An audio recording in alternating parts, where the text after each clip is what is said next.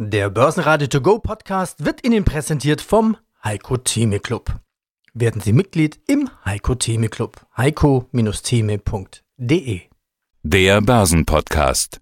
Börsenradio Network AG. Das Börsenradio. Marktbericht. Im Studio Sebastian Leben, Peter Heinrich und Andreas Groß. Außerdem hören Sie jeweils zu den Zahlen von Adidas Pressesprecher Jan Runau, Infineon André Tauber, Head of Corporate Media Relations, Jenoptik CFO Hans-Dieter Schumacher, PNE CFO Markus Lesser, Masterflex CFO Mark Becks, Ecotel CFO Holger Hommes, 3U Leiter Investor Relation Dr. Joachim Fleying und FACC CEO Robert Machtlinger. Außerdem Gunther Däuber, Head of Research von der Raiffeisenbank International International zur Frage, warum Alphabet beim Nachhaltigkeitsrating durchfällt. Sie hören Ausschnitte aus Börsenradio-Interviews. Die vollständige Version der Interviews finden Sie auf börsenradio.de oder in der Börsenradio-App. Am Mittwoch war wie in dieser Woche jeden Tag die Berichtssaison besonders im Fokus, die sich in ihrer vollen Pracht präsentierte. Alleine in unserem Programm hören Sie acht Firmeninterviews. Dort hört man viel von Inflation. Diese ist in den USA auf inzwischen 6,2 Prozent gestiegen, so hoch wie seit 30 Jahren nicht mehr. Die Börsen zeigen sich einigermaßen unbeeindruckt und reagieren kaum. Der Dow Jones bleibt fast unverändert, der DAX schloss mit einem leichten Plus von plus 0,2 Prozent und 16.067 Punkten, der ATX in Wien gab minus 0,6 Prozent ab auf 3.881 Punkte, der ATX Total Return auf 7.832 Punkte. Stärkster Gewinner im DAX war nach den Zahlen Siemens Energy mit plus 3,5 Prozent. Die Probleme unter anderem bei der Windkrafttochter Siemens Gamesa sind noch nicht erledigt. Die Anleger dürften sich aber trotz roter Zahlen über eine kleine Dividende freuen. Weitere Gewinner waren Brenntag mit plus 2,2 Prozent und Delivery Hero vor den Zahlen mit plus 2%. Prozent. Verlierer waren Zalando mit minus 1,7%, Prozent, Sartorius mit minus 3 Prozent und Schlusslicht Adidas nach den Zahlen mit minus 3,7%. Ja, hallo, mein Name ist Jan Runer und ich bin der Unternehmenssprecher von Adidas. Wir sprechen heute über die Zahlen zum dritten Quartal und Ihr Vorstandsvorsitzender Kasper Rostedt kommentiert sie so, ich zitiere, in einem Sowohl auf der Angebots- als auch auf der Nachfrageseite herausfordernden Umfeld hat sich Adidas gut geschlagen. Zitat Ende. Die Schlagzeilen der Kollegen von der Presse heute Morgen haben ein bisschen andere Tendenz. Da lese ich, Adidas wird vorsichtiger wegen hoher Kosten. Adidas wird pessimistischer fürs Gesamtjahr. Schauen wir uns die Zahlen an. Umsatz plus 3%, 5,8 Milliarden, noch 5,7 im vergangenen Jahr. Gewinn im dritten Quartal 479 Millionen. Vergangenes Jahr waren es 535, also da leicht rückläufig, das EPS dann auch entsprechend. Herr Runau, heißt das, die wackeligen Lieferketten haben auch Adidas eingeholt? Ja, absolut. Das ist äh, ein Faktor, den, den man sieht. Man weiß ja, dass die Logistikketten weltweit in Unordnung sind. Und äh, das betrifft natürlich auch uns. Und das ist erstmal die Lieferkette, also alles, was mit der Logistik zu tun hat. Es gibt Verzögerungen an den Häfen mit in Asien. Es gibt dann wieder Verzögerungen, wenn die Ware ankommt in Europa oder in Amerika. Es gibt Verzögerungen, weil nicht genug Container da sind, weil nicht genug Kapazitäten auf der Bahn da sind, weil in Amerika Lkw-Fahrer fehlen, die dann äh, vom Bahnhof, das in die Logistikzentren fahren können und so weiter und so fort. Also da gibt es vielfältige Probleme in der Lieferkette die dazu geführt haben, dass auch jetzt schon Produkte von uns eben später in die Märkte gekommen sind, als sie ursprünglich kommen sollten. Das ist ein Faktor. Ein zweiter Faktor, der spezifisch für die Sportartikelindustrie ist, dass Vietnam, dort hatte die Regierung Mitte Juli einen Shutdown für das gesamte Land verhängt. Dieser hat drei Monate angedauert und Shutdown hieß dann auch, dass dort alle Fabriken, alle Betriebe zu waren. Und äh, dazu muss man wissen, dass Vietnam eines der größten Länder ist, was die Sportschuhproduktion angeht. Das heißt, es wurde also auch für drei, drei Monate lang dort nicht gefertigt. Und das hat natürlich alles Konsequenzen auch auf unser Geschäft. Und deswegen sind wir ja froh mit den Ergebnissen, die wir heute abliefern konnten für das dritte Quartal, weil das Umfeld ist schwierig. Und wenn man sich nochmal genauer anschaut, auch unsere Zahlen, dann sieht man ja auch einen sehr großen Unterschied zwischen den großen Märkten, die ohne größere Probleme arbeiten und wo es keine großen Corona-Beschränkungen gab im vergangenen Quartal im Vergleich zu den Märkten in Asien, wo Corona nach wie vor zu vielen Shutdowns geführt hat, zu Ladenschließungen und so weiter und so fort. Man sieht ja, dass wir in Nordamerika, in Europa und in Lateinamerika zusammengenommen zweistellig wachsen. Also da, wo die Märkte mehr oder weniger normal laufen, dort ist die Nachfrage nach Adidas-Produkten sehr groß und in Asien sind unsere Umsätze rückläufig. Einen Börsengang gab es auch noch, nämlich von der Vegans Group, einem Hersteller von veganen Lebensmitteln. Der Börsenstart verlief holprig bis enttäuschend. Schon der erste Kurs von 86,90 Euro lag unter dem Ausgabepreis von 87 Euro. Bis Börsenschluss fiel die Aktie bis auf 83 Euro und schloss damit den ersten Handelstag mit minus 4,1 Prozent. Zahlen auch von Conti, die sich unter den Gewinnern einreihen konnten, Infineon dagegen nach Zahlen einer der stärksten Verlierer. Mein Name ist André Tauber, ich bin Head of Corporate Media Relations, also der Presseverantwortliche der Infineon Technologies AG. Was gibt's zu besprechen? Jahreszahlen, Rekorde, Infineon verdreifacht Gewinn, Chipmangel Infineon, die Lösung? Fragezeichen. Siliziummodul und Siliziumcarbid für E-Autos, die Digitalisierung, Klimakonferenz Glasgow, die Lösung der Elektrifizierung, Cypress Zukauf, 5G und wir hätten noch viel weitere Themen. Starten wir durch. Wir sind so schlagkräftig wie nie, so die Aussage von Infineon. Das Geschäft brummt beim Halbleiterkonzern. Der Gewinn wurde auf 1,17 Milliarden Euro mehr als verdreifacht. Das Hauptthema in ganz vielen Interviews, die wir hier bei Börsenradio führen, mit CEOs, ja, es gibt den Chipmangel. Wie richtig ist denn diese Aussage? Oder haben wir einen Wafermangel aus Ihrer Sicht? Wie ist der Chipmangel-Sicht aus Sicht eines Chipherstellers? Nun ja, wir sehen schon seit drei Quartalen, dass es ein Ungleichgewicht zwischen Nachfrage und, und, Angebot im Halbleitermarkt gibt. Das hat verschiedene Gründe. Die rasche Erholung nach der äh, Corona- oder in der Corona-Pandemie, der, der hohe strukturelle Halbleiterbedarf, etwa für Solar- und Elektromobilität, erneuerbare Energien gen generell, aber auch natürlich unvorhersehbare Unterbrechungen in den Fertigungen. All das hat dazu geführt, dass wir eine weltweite Chipknappheit haben. Wir sehen, dass dann bei einigen, das sind für uns jetzt weniger relevanten Anwendungen, wieder eine gewisse Stabilisierung eintritt, aber in Summe bis Angebot und Nachfrage wieder einem Gleichgewicht sind, wird es noch ein bisschen dauern. Das wird noch bis weit in das Jahr 2022 dauern, bis wir dann endgültig auch wieder eine Stabilisierung der Lage haben und dann auch wieder aufholen können. Wie kann denn jetzt Infineon davon einmal profitieren, vielleicht auch helfen? Jetzt haben wir ja eine gebremste Autoindustrie. Sie liefern ja zum Beispiel auch Fahrerassistenzsysteme. Wie ist denn die Lage hier? Also wenn Sie Fahrerassistenzsysteme ansprechen, Automobilbranche, das ist natürlich einer der wesentlichen, wesentlichen Treiber. Die Auto, das autonome oder das assistierte Fahren, wie wir sagen, das ist einer der, der wesentlichen Treiber in der Automobilindustrie, genauso wie natürlich die Elektrisierung. Der zweite große Treiber ist natürlich auch der Umbau zu erneuerbaren Energien. Auch hier liefern wir Lösungen. Wir haben ein großes Interesse daran, dass wir die Situation gemeinsam mit unseren Kunden bestmöglich meistern. Und deswegen stehen wir auch mit den Kunden im regelmäßigen Austausch darüber, wie wir quasi, wie wir unsere Chips liefern können. Da sind zwei Sachen relevant. Das eine ist, wir investieren sehr stark in die Eigenfertigung unserer Chips. Wir haben für dieses Jahr 2,4 Milliarden Euro an Investitionen angekündigt. Da geht der große Teil in den Kapazitätsausbau. Wir haben im September ein neues Werk in Villach eröffnet, mit dem wir Leistungshalbleiter produzieren werden für den Markt. An dieser Baustelle sind wir dann also gut unterwegs, was unseren klassischen Leistungshalbleiterbereich betrifft. Engpässe sehen wir dort, wo es dann die Auftragsfertiger ins Spiel kommen. Die nehmen wir dort in Anspruch bei fortschrittlicheren oder quasi bei kleineren Knotengrößen. Das sind, sind Fertigungen, die hohe Investitionen verlangen. Und hier gibt es einen gewissen ja, Engpass. Und hier stehen wir in Verhandlungen mit den Auftragsfertigern und haben uns auch jetzt zusätzliche Kapazitäten noch gesichert. Aber bis dieser Engpass an dieser Stelle aufgeholt wird oder gelöst wird, werden wir noch weiterhin eben dieses Ungleichgewicht zwischen Angebot und Nachfrage haben. Schönen guten Tag, mein Name ist Hans-Dieter Schumacher, ich bin der Finanzvorstand der Jen Optik AG in Jena.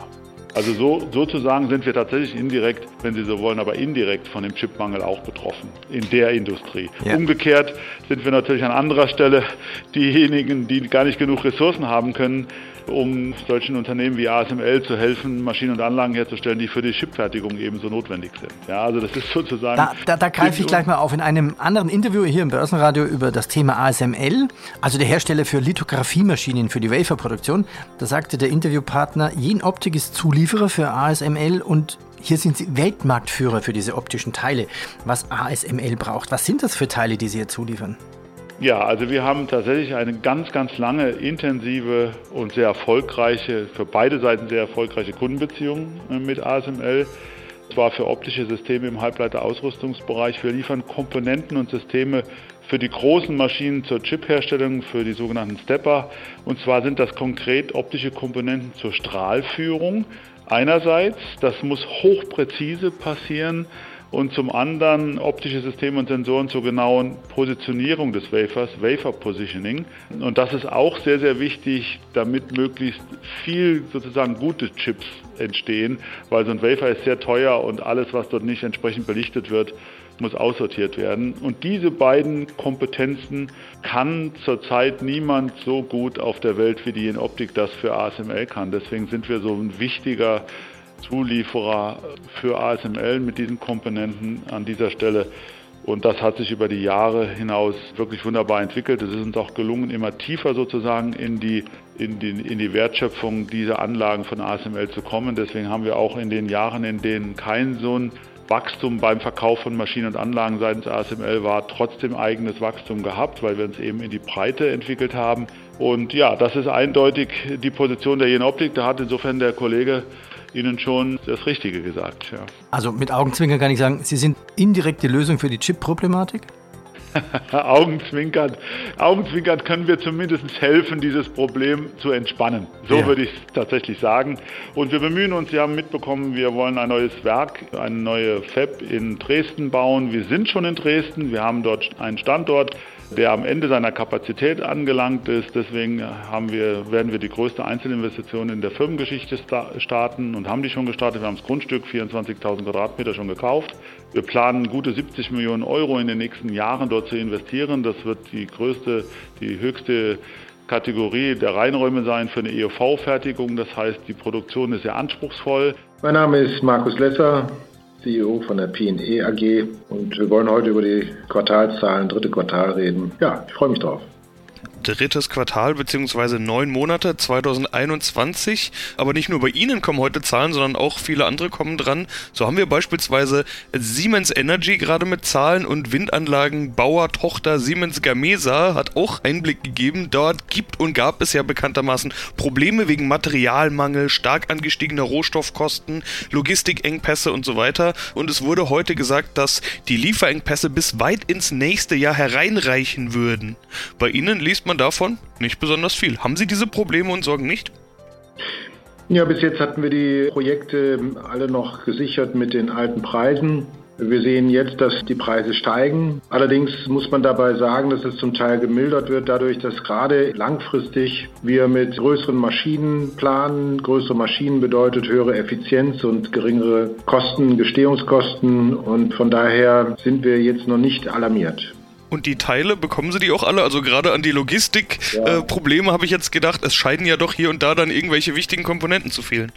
Ja, wir sehen natürlich, wir haben erste Projektverschiebung wegen der Halbleiterproblematik, aber das ist alles im Bereich von ein, zwei Monaten, also überschaubar. Und von daher sehen wir jetzt nicht einen großen Impact auf unser Geschäft. Sieht, wenn man in die Zahlen schaut, bisher auch tatsächlich nicht so aus. In den ersten neun Monaten wurde die Gesamtleistung deutlich gesteigert, 134,6 Millionen nach 90,7 und das heißt dazu, PNE konnte die erfreuliche Entwicklung bei der Realisierung von Windenergie und Photovoltaikprojekten, dem Ausbau des Windparkportfolios im Eigenbestand sowie im Dienstleistungsbereich fortsetzen und liegt nach den ersten neun Monaten des Geschäftsjahres 2021 im Plan. Wie gut war das Jahr also aus Ihrer Sicht? Was für ein Fazit haben Sie?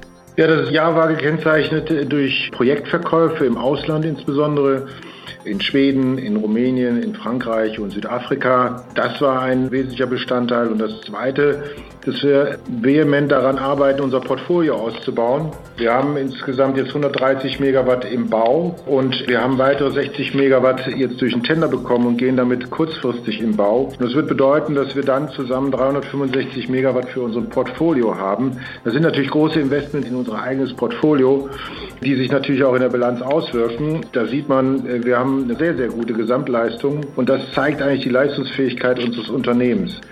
Unser Ziel ist ja bis 2023 500 Megawatt im Eigenbestand zu haben oder in der Konstruktion, sodass das kurzfristig finalisiert werden kann. Und wir sind hier voll im Plan.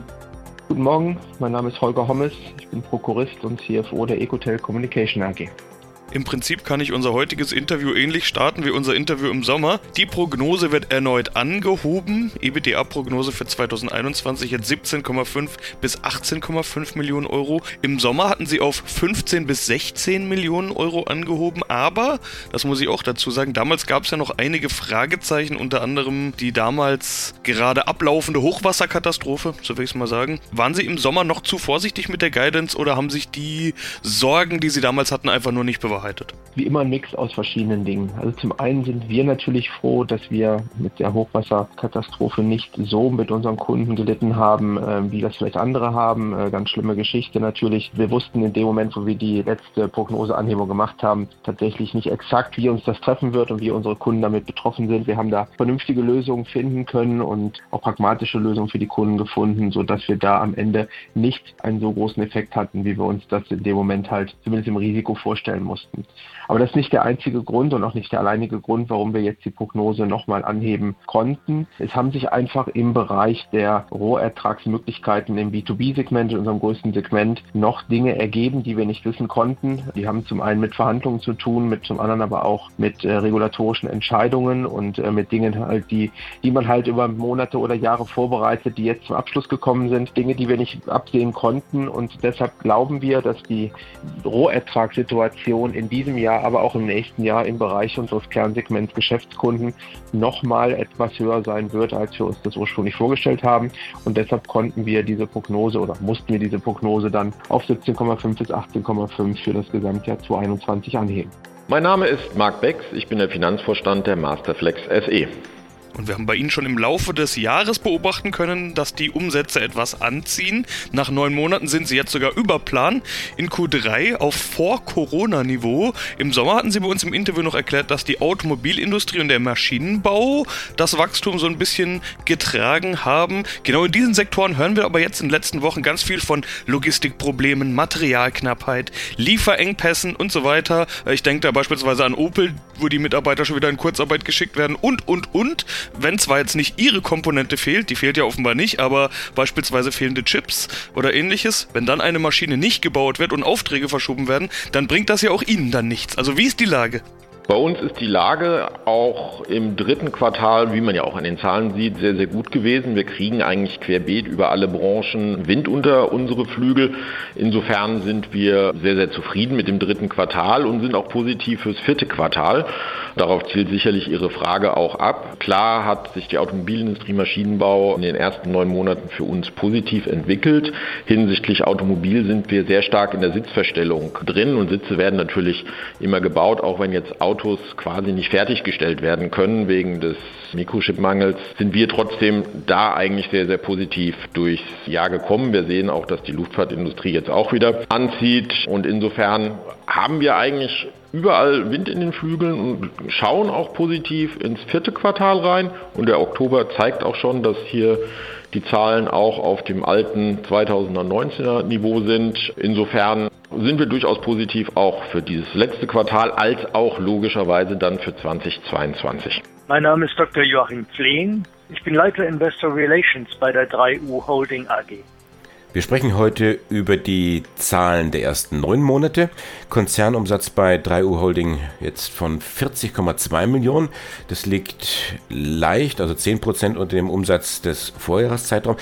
Äh, Dr. Flink, das Bild kennen wir schon. Da haben wir uns bei den Halbjahreszahlen schon diese Prozentzahl etwa angeschaut.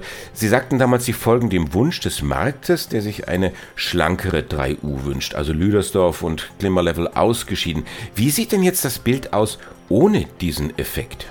Groß die verbliebenen, und das sind ja die Kerngeschäftsfelder, zeigen eine vom Grundsatz her positive Entwicklung. Wir wären gerne noch etwas näher an den Vorjahresumsätzen gelandet. Was uns in diesem Jahr etwas Schwierigkeiten bereitet, sind die Wettergötter, die unserem erneuerbare Energien-Segment wenig Wind und leider auch wenig Sonne gestiftet haben, sodass also insbesondere das Segment erneuerbare Energien deutlich hinter dem Vorjahr zurückbleibt, äh, auch wenn wir den Verkauf des Windparks Lüdersdorf nicht in Betracht ziehen. Und zum Zweiten, und das ist, glaube ich, weithin bekannt in der Zwischenzeit, haben wir ja weltwirtschaftlich einige Schwierigkeiten bei der Aufrechterhaltung der Lieferketten für entwickelte Systeme, für Rohstoffe, für Halbleiter und viele andere Dinge. Das beeinträchtigt die Arbeit unseres Onlinehandels, der ja bekanntlich mit Systemen, Komponenten, Lösungen für den Eigenheimbau und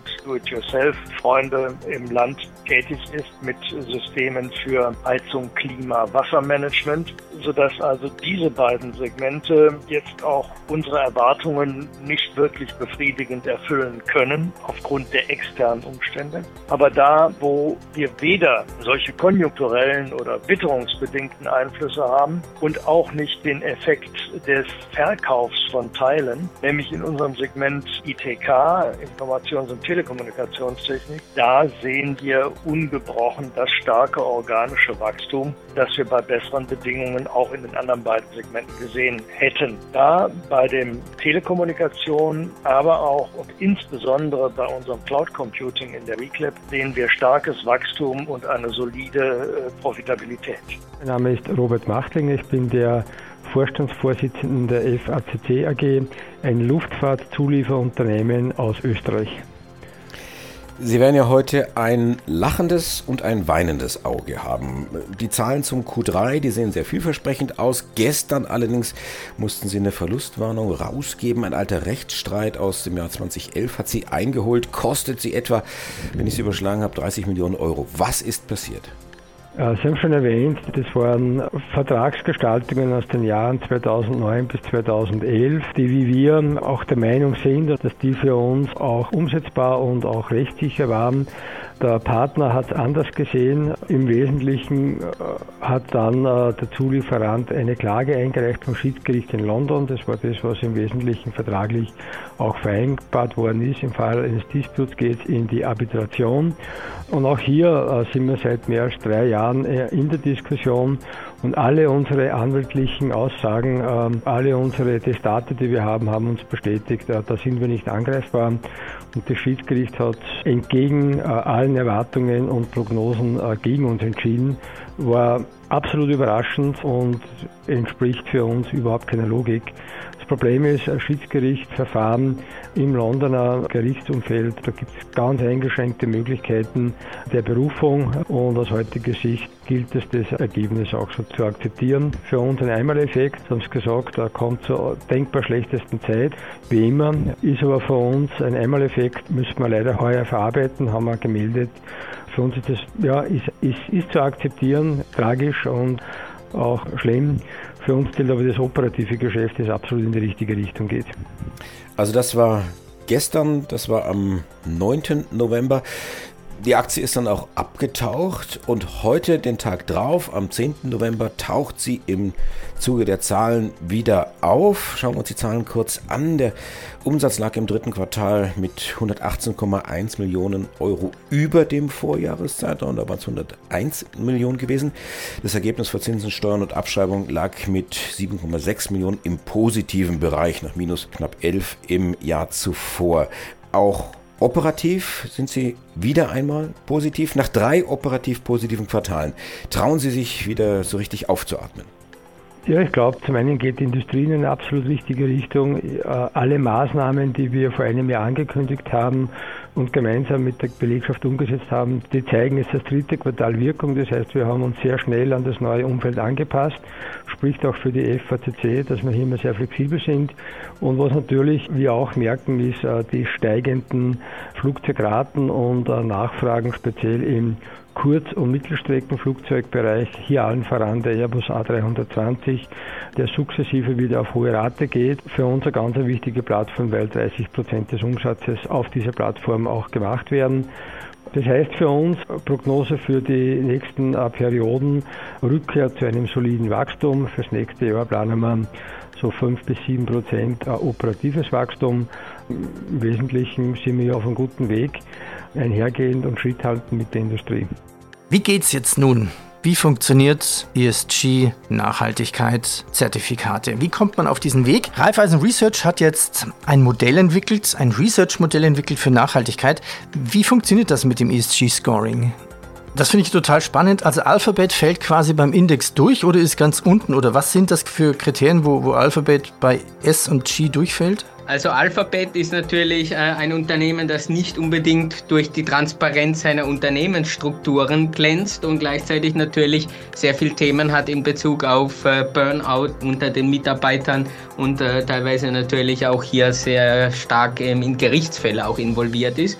Und wenn wir das natürlich in dem Modell berücksichtigen, fällt Alphabet vom Gesamtscore knapp unter den von uns angelegten mit dem österreichischen Reifeisensektor und natürlich auch dem Philipp akkodierten Threshold äh, heraus aus unserem Modell. Und das ist eine Entscheidung, wo ich sage, ja, wir müssen dahinter stehen, wenn wir das Thema ernst nehmen. Wir können jetzt nicht das Modell verändern oder den Score anpassen, nur um eine Aktie, die vielleicht vordergründig am Kapitalmarkt auch populär ist, aber in einem holistischen ESG-Ansatz eben derzeit nicht sozusagen unsere Ansprüche erfüllt, die sollte man dann auch nicht äh, in einen Beratungsprozess oder als Underlying für ein Zertifikat verwenden. Weil sonst gehen wir ins Greenwashing, wenn wir die Standards wieder so drehen, dass wir alle Aktien, die vielleicht gerade derzeit am Kapitalmarkt auch populär sind, als ESG-konform definieren. Börsenradio Network AG Marktbericht Der Börsenradio To Go Podcast wurde Ihnen präsentiert vom Heiko Theme Club. Werden Sie Mitglied im Heiko Theme Club. heiko-theme.de